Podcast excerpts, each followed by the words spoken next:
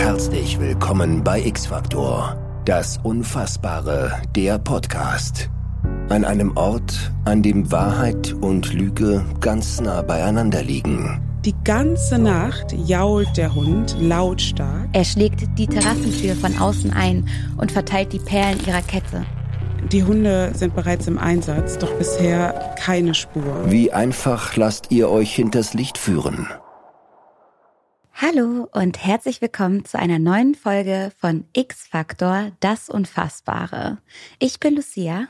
Und ich bin Lolita und wir erzählen euch hier jeden zweiten Montag drei originale X-Factor-Stories, von denen wir beide nicht wissen, ob sie wahr oder falsch sind. Wir raten dann immer, mal sind wir gut, mal sind wir weniger gut. Ähm, die Auflösung gibt es aber auf jeden Fall immer am Ende der Folge. Es lohnt sich also dran zu bleiben. Das Thema der heutigen Folge sind Tiere.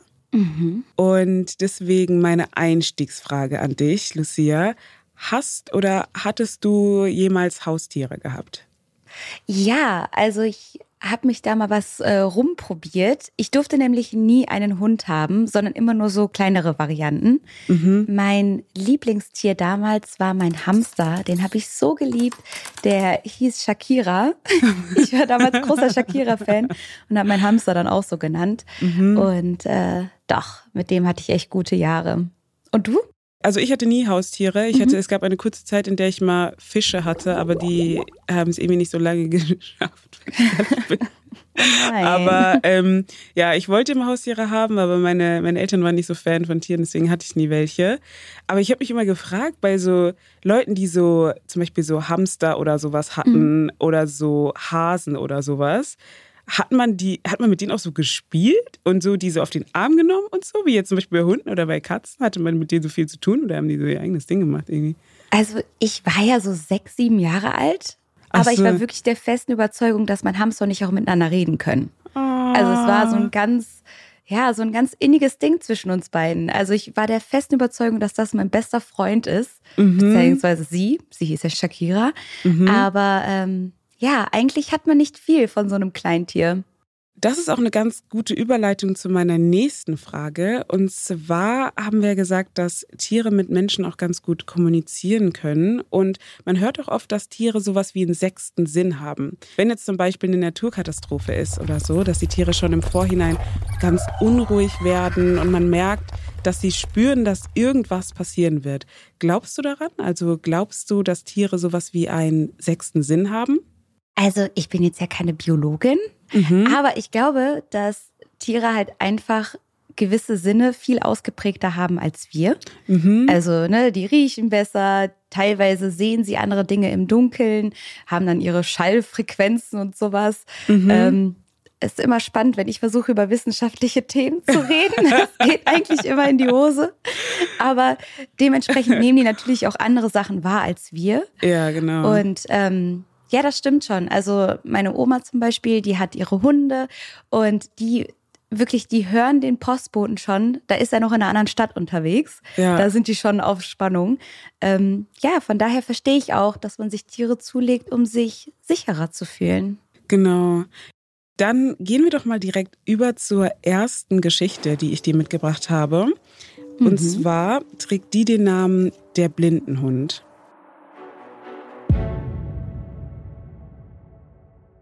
Lloyd Weeks ist von Geburt an blind. Sein Hund Buff wich ihm in den letzten acht Jahren nicht von seiner Seite und leiht ihm nicht nur seine Augen, sondern ist auch sowas wie sein bester Freund. Also die verbringen wirklich jeden Tag, Tag ein, Tag aus miteinander. Und als Lloyd und Buff eines Tages von einem Spaziergang zurückkommen, treffen sie Rick, den Vermieter des Hochhauses, in dem sie beide wohnen. Lloyd und Rick kennen sich schon lange, also Lloyd ist da, lebt da schon Jahre. Und die beiden albern herum, weil sie mittlerweile sehr, sehr gute Freunde geworden sind. Auch bei allen anderen Bewohnern des Hauses sind Lloyd und Buff sehr bekannt und sehr beliebt. Bis zu jenem Abend, als Buff beginnt, sich merkwürdig zu verhalten. Die ganze Nacht jault der Hund lautstark, sehr zum Leidwesen der Nachbarn natürlich. Und sie alle werden von Buffs Jaulen wachgehalten und ein paar von ihnen entschließen sich schließlich zur Wohnung zu gehen, mhm. anzuklopfen, sich zu beschweren natürlich, aber auch zu fragen, also nachzusehen, ob alles in Ordnung ist. Lloyd entschuldigt sich für den Lärm, den sein Hund macht. Er wisse auch nicht wirklich, was in ihn gefahren sei. Und in genau dem Moment bellt Buff ein einziges Mal und ist plötzlich still. Daraufhin ist Lloyd beruhigt und sagt auch zu den Nachbarn, die vor seiner Tür sich versammelt haben, er hat sich beruhigt, Sie sehen das ja, irgendetwas muss ihn erschreckt haben. Die Nachbarn, die sichtlich besänftigt sind, ziehen daraufhin ab, aber am nächsten Morgen macht Rick, das habe ich ja gesagt, der Eigentümer des Hauses, eine grauenvolle Entdeckung. Der Mieter aus Apartment 1b hat sich in der Nacht in seinem Badezimmer erhängt. Die Leiche wird von den Rettungskräften aus dem Gebäude gefahren. Der Polizeiarzt stellt fest, dass der Tod gegen Mitternacht eingetreten ist.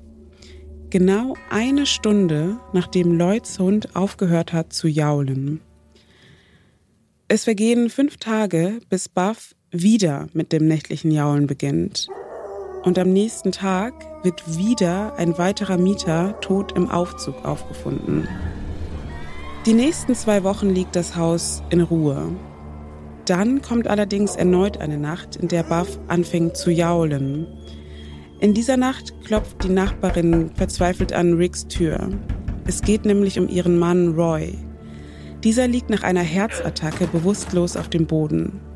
Rick zieht sich ganz schnell was über und stürmt daraufhin in Katis Wohnung, aber er kommt zu spät. Der Mann ist bereits tot. Seit einer Stunde, genau einer Stunde, ist Buffs Jaulen schon nicht mehr zu hören. Die Bewohner des Hauses werden misstrauisch. Jedes Mal, wenn Buff jault, stirbt auf einmal einer von ihnen. Genau eine Stunde, nachdem der Hund Ruhe gibt. Auch wenn sie sich das Ganze nicht erklären können, trauen sie Lloyd und Buff nicht mehr und sie wollen den Hund und den Mann aus dem Haus haben. Einige von ihnen haben sich in der Eingangshalle versammelt und beschweren sich bei Rick. Rick sagt daraufhin, dass er weiß, dass Lloyd Buff niemals abgeben würde, weil Buff Lloyds Sehsinn ersetzt. Er braucht ihn also, um zu leben. Aber die Mieter sind aufgebracht und verlangen, dass Lloyd dann ebenfalls ausziehen muss. Lloyd und Buff sind Rick allerdings sehr ans Herz gewachsen und er möchte die beiden nicht einfach auf die Straße setzen. Also Lloyd ist blind und er kann nicht einfach sagen, okay, du musst raus aus dem Haus. Und genau in diesem Moment betritt Lloyd mit Buff die Eingangshalle. Er hat das Ganze mit angehört und entschuldigt sich für die ganzen rätselhaften Ereignisse und kündigt an, dass er freiwillig ausziehen wird. Als Lloyd schließlich wirklich auszieht, also als der Tag gekommen ist, überkommt Rick ein schlechtes Gewissen. Wo will er jetzt hin? Er stattet ihm einen letzten Besuch in seiner Wohnung ab und Lloyd sagt, dass er seine Schwester besuchen möchte. Sie hat ihn schon oft zu sich eingeladen und er ist der Einladung schon lange nicht mehr nachgekommen. Rick sieht sich in Lloyds leerer Wohnung um und sein Blick fällt auf ein unfertiges Puzzle auf dem Tisch und er fragt, was mit diesem Puzzle ist. Und Lloyd antwortet daraufhin, dass Rick es einfach behalten soll, damit die beiden es zusammen fertig puzzeln können, wenn er irgendwann wieder zurückkehrt. Er ist sich nämlich sicher, dass er eines Tages wieder zurückkommen wird. Rick gibt Lloyd daraufhin seine Kontaktkarte und sagt ihm, dass er ihn wirklich jederzeit anrufen kann, wenn er irgendwas braucht.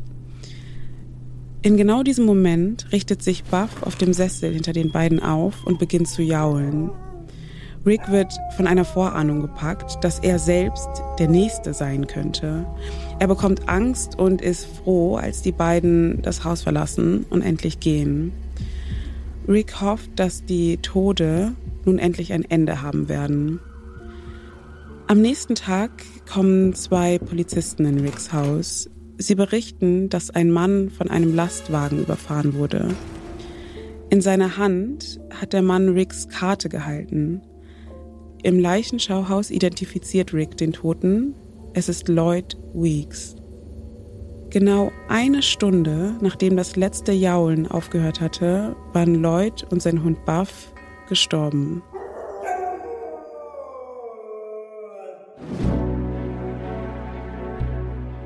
Hatte das Jaulen des Hundes wirklich das nahe Sterben angekündigt?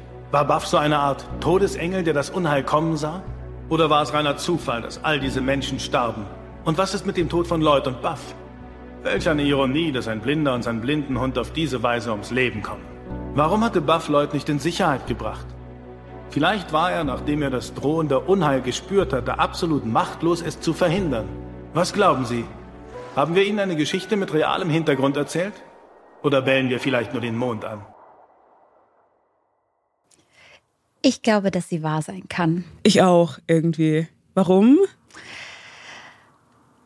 Ich würde es jetzt sehr gerne wissenschaftlich begründen. Mhm. Ich kann mir auch vorstellen, dass es vielleicht sogar was mit Hormonen zu tun hat, die so ein Hund dann wahrnehmen kann. Mhm. Aber ich glaube, ich klinge wie eine Verrückte, wenn ich versuche, das zu erklären. Ja. ein bisschen. aber ich gehe voll aber, mit dir mit. Ich kann es auch nicht mhm. erklären, aber ich glaube, dass ich kann mir voll gut vorstellen, dass das wahr ist. Dass der Hund irgendwie gespürt hat, dass was passieren wird. Und dann ist immer was passiert. Es überrascht mich nicht. Also ich kann es mir vorstellen. Ich kann es nicht erklären, aber ich glaube es. Das Einzige, was ich mich frage, ist, warum hat der Hund die beiden nicht gerettet? Weil wenn er wirklich diesen sechsten Sinn hat, warum hat er nicht an der Leine gezogen, versucht da mm. wegzukommen oder sonst was? Da hat Buff ein bisschen versagt. Ja, das stimmt. Ich meine, vielleicht ist es ja passiert und es wurde in der Geschichte jetzt einfach nicht erzählt. Man weiß ja nicht, wie die beiden mhm. zu Tode mhm. gekommen sind. Das Ganze ist ja eher aus Ricks Perspektive erzählt. Mhm. Das heißt, es kann schon sein, dass er versucht hat, sie vielleicht noch zu retten, aber ich glaube auf jeden Fall, diese Geschichte stimmt. Ja. Gehen wir mit, die Geschichte ist wahr. Okay.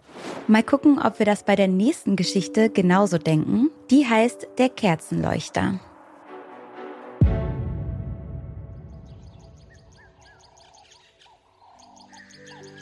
Mahagoni, Marmor und funkelnde Details. Das Haus ist prunkvoll und der Familie Fender fehlt es an nichts. Möbelstücke teurer als Kleinwägen, Vorgärten in der Größe eines Freibads und einen Fuhrpark an Luxusschlitten. So in etwa kannst du dir das Ambiente dort vorstellen. Familie Fender ist bekannt und das nicht nur für ihr unfassbares Vermögen, sondern vor allem für ihre zahlreichen Stiftungen. Alison Fender ist Alleinerbin des Fender Imperiums und das obwohl sie noch recht jung ist. An diesem Abend tänzelt Allison gelassen zu ihrer Lieblingsmusik durchs Wohnzimmer, von Bein zu Bein, von Sofa zum Esstisch, von Kommode zu Kommode und von der Küchenanrichte dann zum Schnapsregal.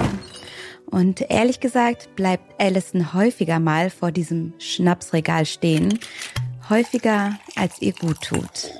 Aber was soll sie auch sonst tun? Ihr Mann John war eh nie zu Hause. Allison war immer alleine. John sagt, er sei aus wichtigen Gründen unterwegs. Zumindest hat Allison noch ihren geliebten Papagei Freddy und seine gelegentlichen Wortfetzen. So fühlt Allison sich dann nicht mehr ganz so einsam. Heute ist aber ein Tag, an dem sich alles ändern soll. Es reicht. Ab heute kann John für immer fernbleiben.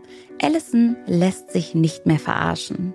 Und wie gerufen, ihr Ehemann John kommt gerade nach Hause. Fröhlich und erschöpft trifft er auf Allison. Hallo, mein Schatz. Er möchte direkt ins Bett gehen, da er müde von der Arbeit sei.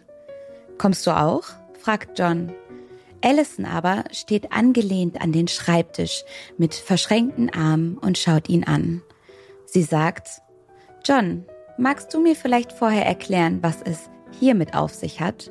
Und sie hält eine Kreditkartenabrechnung des Capital Hotels hoch. John entgegnet gelassen, er sei dort gewesen, das war doch alles abgesprochen, das war für die Stiftung. Allison aber hört das zum ersten Mal. Ich lasse mich nicht weiter zum Narren machen, John.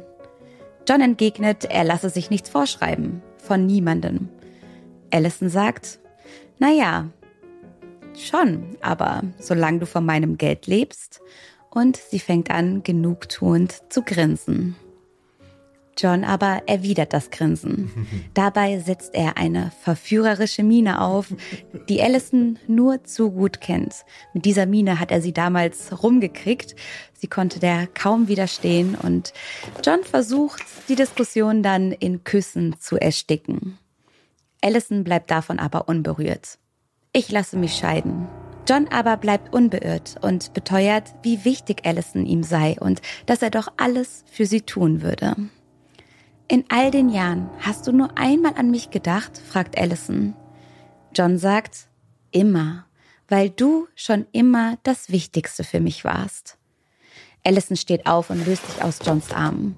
Nur leider nicht als Ehefrau. Jahrelang habe ich deine Affären finanziert. Jetzt ist gut. Und damit feuert Allison ihn. Sie sagt ihm, ab morgen bist du ein Niemand.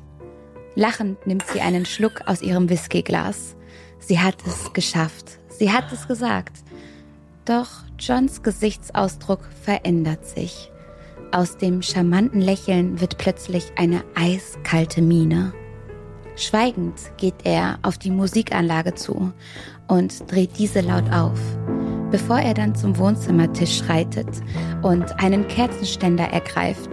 Die Flamme der Kerze drückt er mit Daumen und Zeigefinger aus und legt die Kerze zur Seite.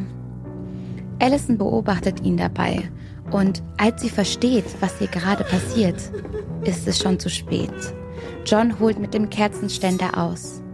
John, nein, bitte, tu es nicht, ruft sie mit letzter Kraft. Doch die Worte kommen zu spät. Brutal schlägt John auf seine Frau ein. Da liegt sie, regungslos. Allison ist tot. Höhnisch sagt John noch Gute Nacht, Allison.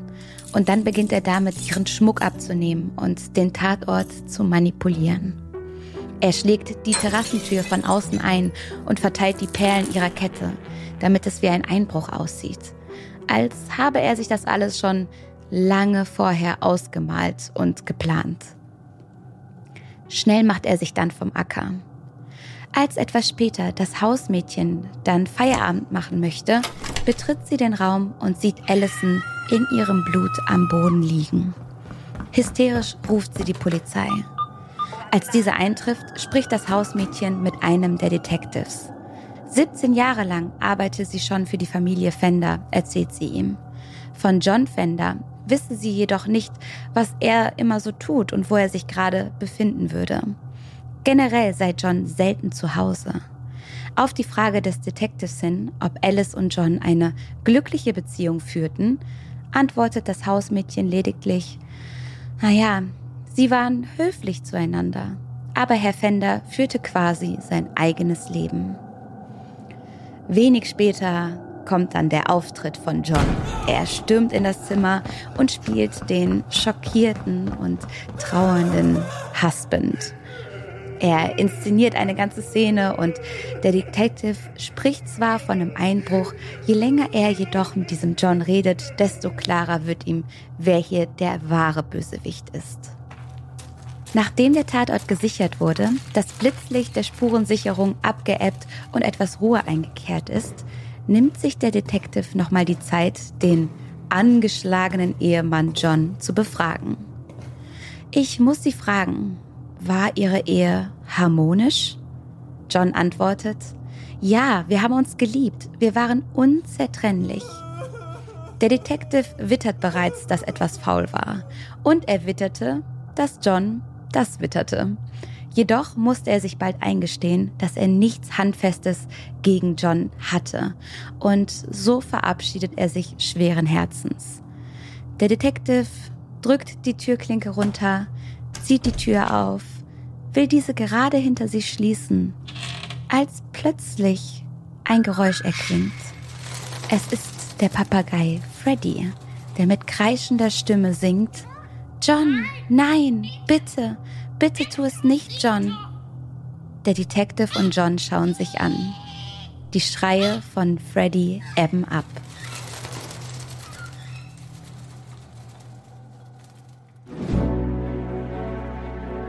Hat's das wirklich gegeben? Würde ein Kriminalbeamter, der mit allen Wassern gewaschen ist, das Gequake eines dummen Vogels wirklich ernst nehmen? Andererseits hat man einen der weltweit am meisten beachteten Mordfälle aller Zeiten nur deshalb aufgeklärt, weil der bellende Hund des Ermordeten auf den Täter hinwies. Was glauben Sie, war das eine wahre Begebenheit oder wollten wir Sie damit hinters Licht führen? Was denkst du? Ist hier der Kronzeuge wirklich ein Vogel? Ja, ich glaube schon. Also ich kann mir voll gut vorstellen, dass diese Geschichte wahr ist. Also Papageien können ja Laute imitieren. Und deswegen glaube ich, dass ja, ich frage mich, ob ein Papagei so so viele Sätze hintereinander sagen kann und dann halt genau in dem Moment und so. Aber ja, ich gehe mal damit, dass diese Geschichte wahr ist. Du? Ich kann es mir auch vorstellen, weil Papageien und Wellensittiche sind ja auch extrem klug. Mhm. Und wenn er da Tag ein, Tag aus in diesem Käfig sitzt und irgendwie passiert nie etwas, weil er ja immer mit dieser Allison alleine ist und an einem Abend kommt es zu dieser plötzlichen Eskalation. Ja. Ich kann mir wirklich vorstellen, dass das dann Worte sind, die er irgendwie, wenn auch in abgeendeter Form, dann aufgeschnappt hat und sich gemerkt hat. Und deswegen kann ich es mir auch vorstellen. Ich frage mich nur, wie haltbar das Ganze vor Gericht ist. Ja, eigentlich Kannst gar du vor nicht, ne? Gericht dann wirklich so den Käfig dahinstellen und dann darauf warten, dass der Papagei das doch mal sagt? Oder keine Ahnung, wie es dann im Prozess aussieht. Aber bis dahin äh, kann ich mir vorstellen, dass das wirklich so geschehen ist. Ja, also ich glaube, vor Gericht wäre das halt so 0,0 haltbar. Ja. Aber ich glaube, dass es trotzdem dazu beitragen könnte, diesen Fall zu lösen. Deswegen ja, sagen wir mal, diese Geschichte ist wahr.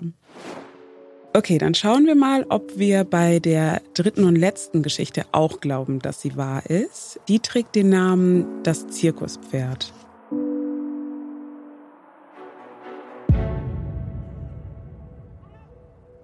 Der kleine Tanner Johnson langweilt sich häufig.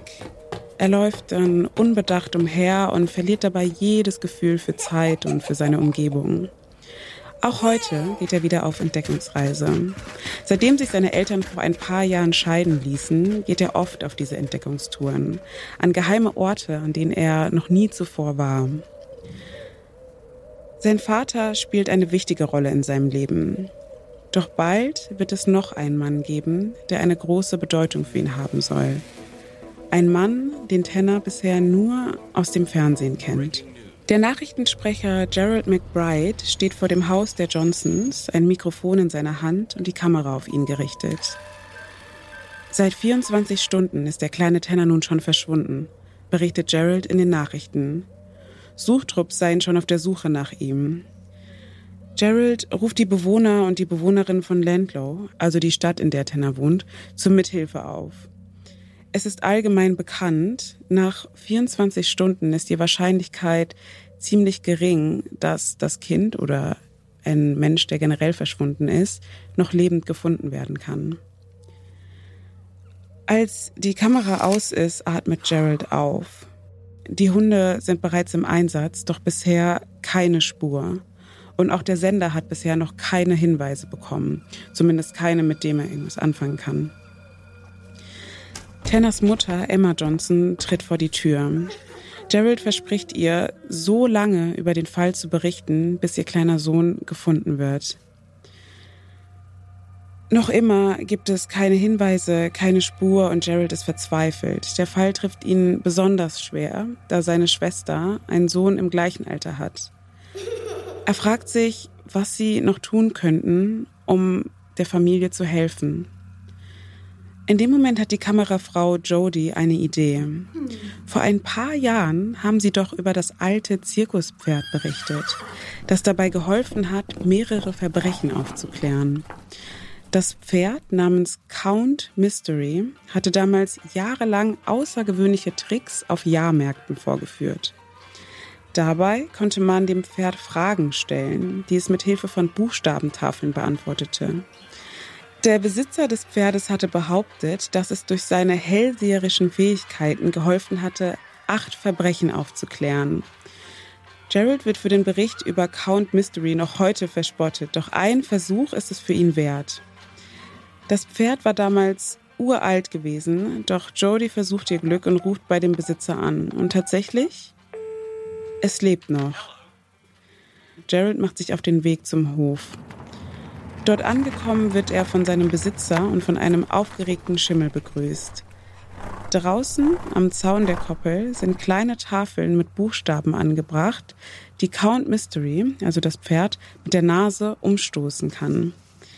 Gerald soll nun seine Fragen stellen. Er sagt zum Pferd, du weißt also, weswegen ich hier bin, ja? Count Mystery bewegt den Kopf auf und ab, so als würde er nicken. Sofort läuft er zum Tee und nacheinander kippt das Pferd die einzelnen Tafeln mit seiner Schnauze um. Er buchstabiert T-A-N. Ten, wie Tenner, schreit Jared aufgeregt. Weißt du auch, wo der Junge ist? Das Pferd buchstabiert weiter. Der Besitzer schreibt währenddessen die Buchstaben auf eine kleine Tafel, die er in der Hand hält. E R L E B T. Er lebt. Aber wo ist er? fragt Gerald. Nach jedem Wort bzw. nach jeder Frage stellt der Besitzer die Buchstabentafeln wieder auf. Count Mystery buchstabiert nun den Ort, an dem sich Tanner befinden soll. B-R-U-N-N-E-N. Brunnen. Der kleine Junge sitzt also in einem Brunnen. Aber wo genau? fragen die beiden. Count Mystery stößt die Buchstaben N und W um. Gerald denkt nach. NW, wofür könnte das stehen? Nordwest, ruft er. Doch wo sollen sie anfangen zu suchen? Mit den Buchstaben symbolisiert Count Mystery zuerst das Wort alt und dann das Wort Camp.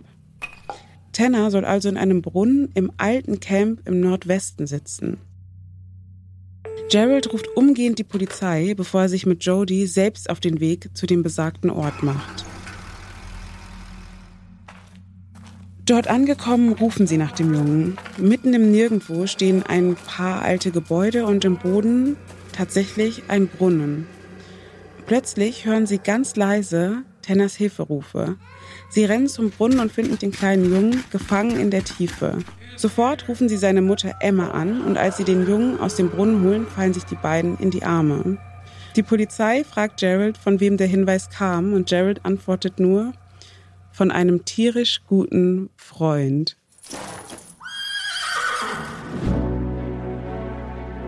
Kann so eine Geschichte wirklich passieren?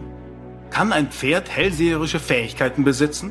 Es gibt viele Erzählungen, in denen die verrücktesten Verhaltensweisen von Tieren beschrieben werden. Haben Hunde und Katzen nicht schon Erdbeben vorausgesagt? Liegt also dieser sonderbaren Tiergeschichte Ihrer Meinung nach eine wahre Begebenheit zugrunde? Oder gehört sie ins Reich der Fantasie?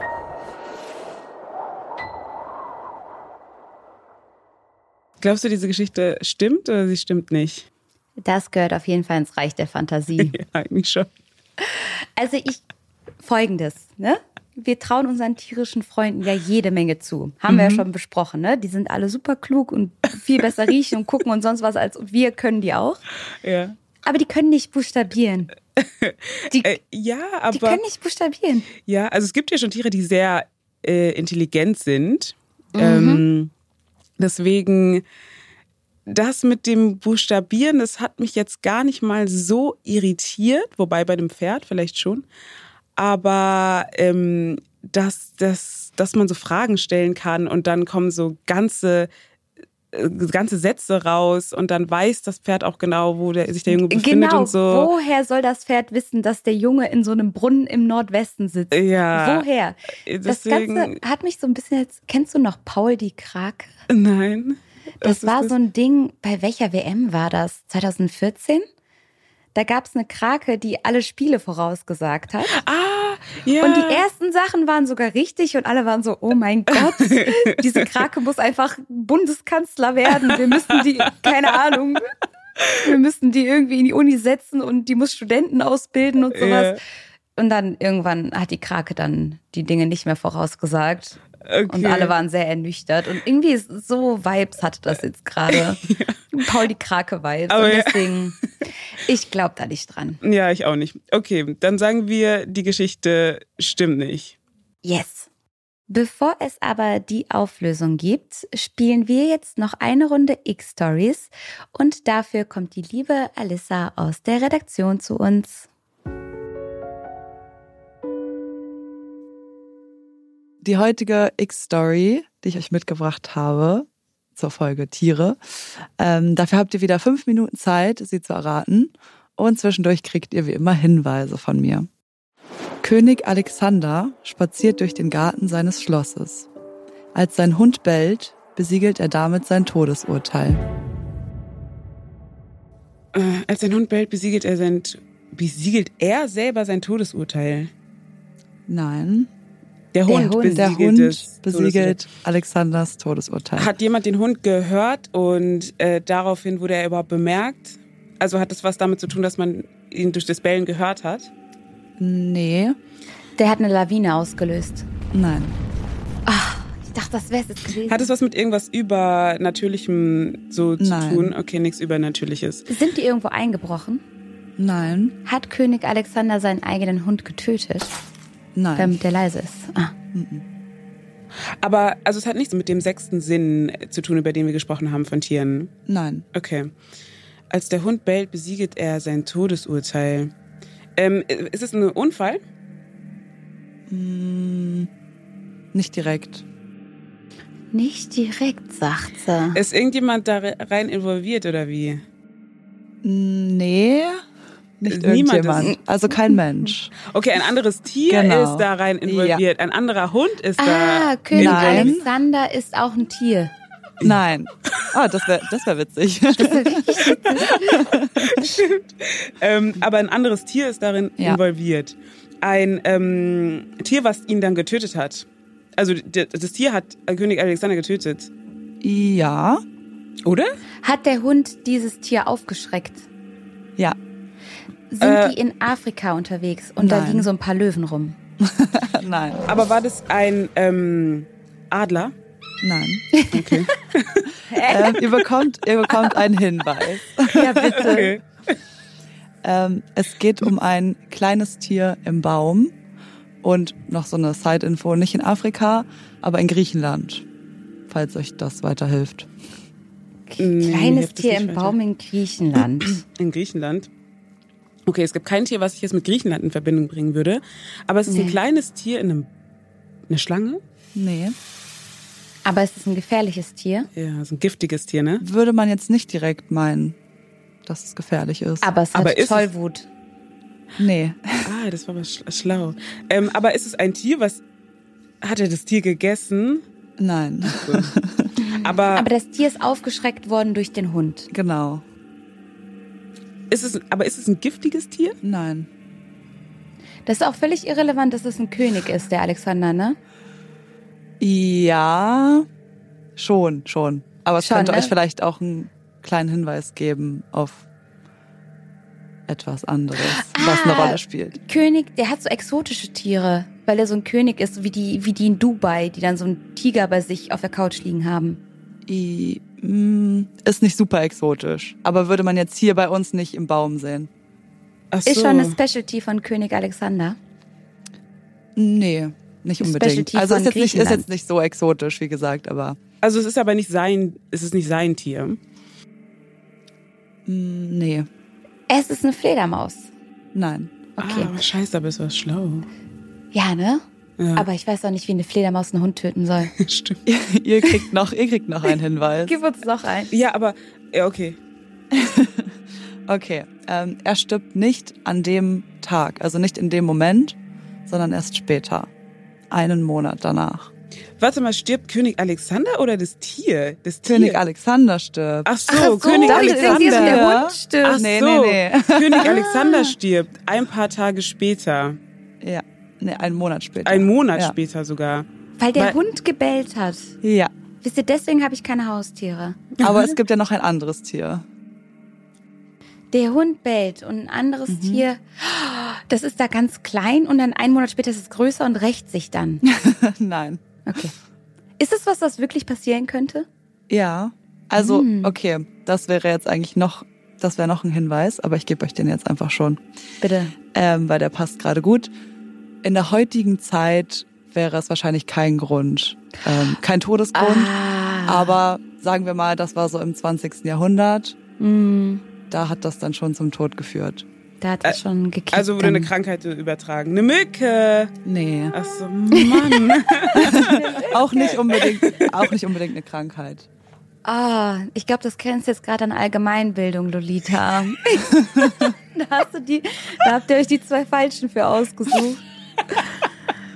Okay, ein Tier im Mittelalter mäßig, weshalb man dann. Nein, also nicht so weit zurückliegend. Haben wir überhaupt noch Zeit? Ja, ich habe noch eine Minute. Noch eine Verdammt, Minute. ich dachte, wir werden erlöst. Ja, ich dachte auch. Gib mir noch einen Tipp irgendwie. Ja, irgendwas brauchen wir noch. Okay, ich sag euch das Tier. Okay, dann müsst ihr nur noch darauf kommen, was passiert ist. Okay. Es Ja. war ein Affe. In Griechenland? Ja. Ein Affe in Griechenland und der ist einen Monat später dann gestorben. Ja. Ein bisschen crazy. Und ein Hund war auch involviert. Ja. Ähm, Hat der Affe äh, gekämpft mäßig? Ja. Der Affe? Was der, doch Tollwut. Ja. Nein. Also König Also, Alexander hat mit nee, dem Affen nee. gekämpft. Ich hab's.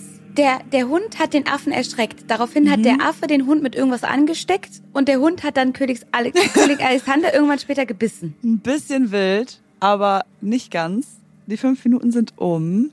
Erlös uns. Ich erlöse euch. Also, genau, die beiden sind spazieren gegangen. Der Hund hat den Affen angebellt, äh, weil Hunde machen das so.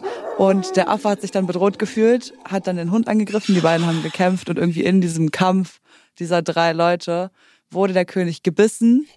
Und weil die Wunde nicht richtig versorgt wird, wurde, ist er dann an einer Blutvergiftung gestorben.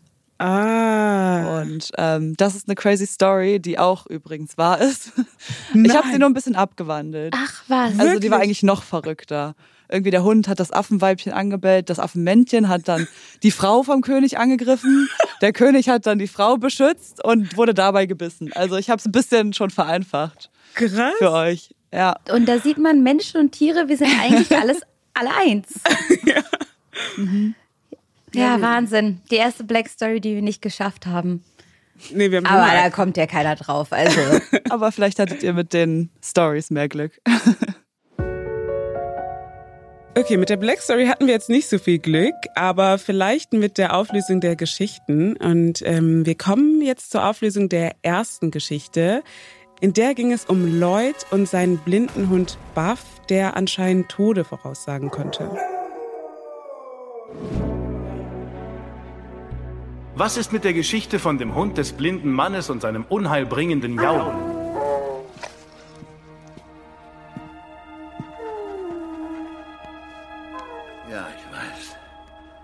Ich liebe dich auch. Es wird alles gut.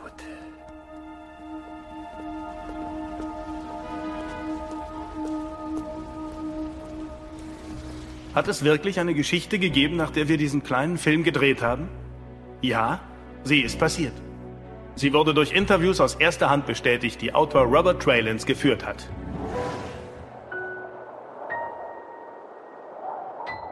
wir Ja. wussten's. Ja, wir können es uns immer noch nicht erklären, aber die Geschichte ist wahr. Wir wussten, dass sie wahr ist. Irgendwie hat der Hund da irgendwas vernommen. Und wir haben es auch vernommen. Wir Ja. wussten's. Ein Punkt für uns.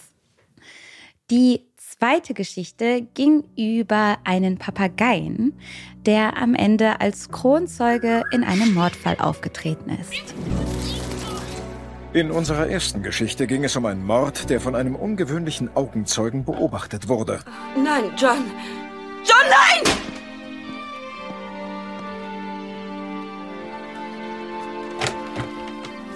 Wolfie. Gute Nacht, Wolfie. John, du nicht. John, nein, John. Halten Sie diese Geschichte für wahr? Dann haben Sie sich verhauen. Sie ist nie passiert.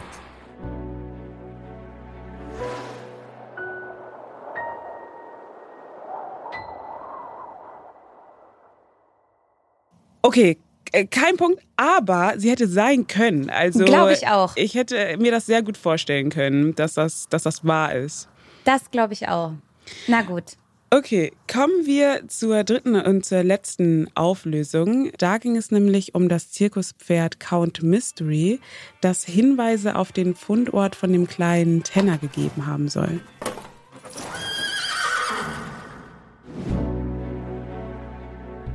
Und diese wunderschöne Pferdegeschichte, ist sie wahr oder ist sie erfunden?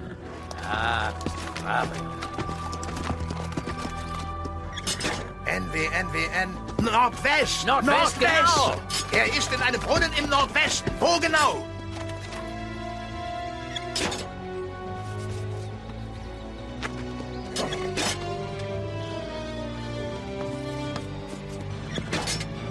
Ah, L. Alt, alt, alt, alt, alt, alt.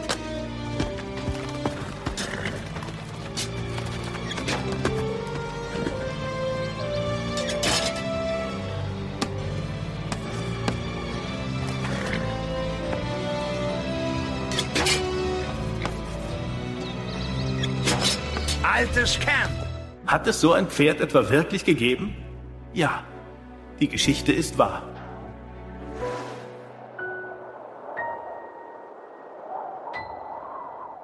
Was?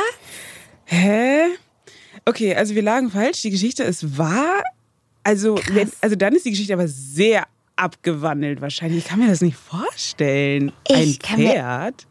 Also, dass das Pferd den Jungen gerochen hätte oder irgendwas oder Mhm. Geräusche aus dem Brunnen wahrgenommen hat, whatever, klar. Mhm. Aber dass es einfach spürt, dass irgendein Kind jetzt in irgendeinem Brunnen sitzt und das dann anfängt zu buchstabieren, da gehen wir, glaube ich, nochmal in die Recherche, oder? Ja, ich glaube auch. Aber okay. Dann sind wir am Ende unserer Folge angekommen. Es hat mir natürlich sehr, sehr viel Spaß gemacht. Ich hoffe, allen, die zugehört haben, auch. Folgt uns gerne auf Spotify und auf Instagram, bewertet den Podcast gerne und wir hören uns dann wieder in zwei Wochen hier Montag bei der letzten Wir freuen uns. Folge. Ja. Bis dahin. Bis dann. Ciao.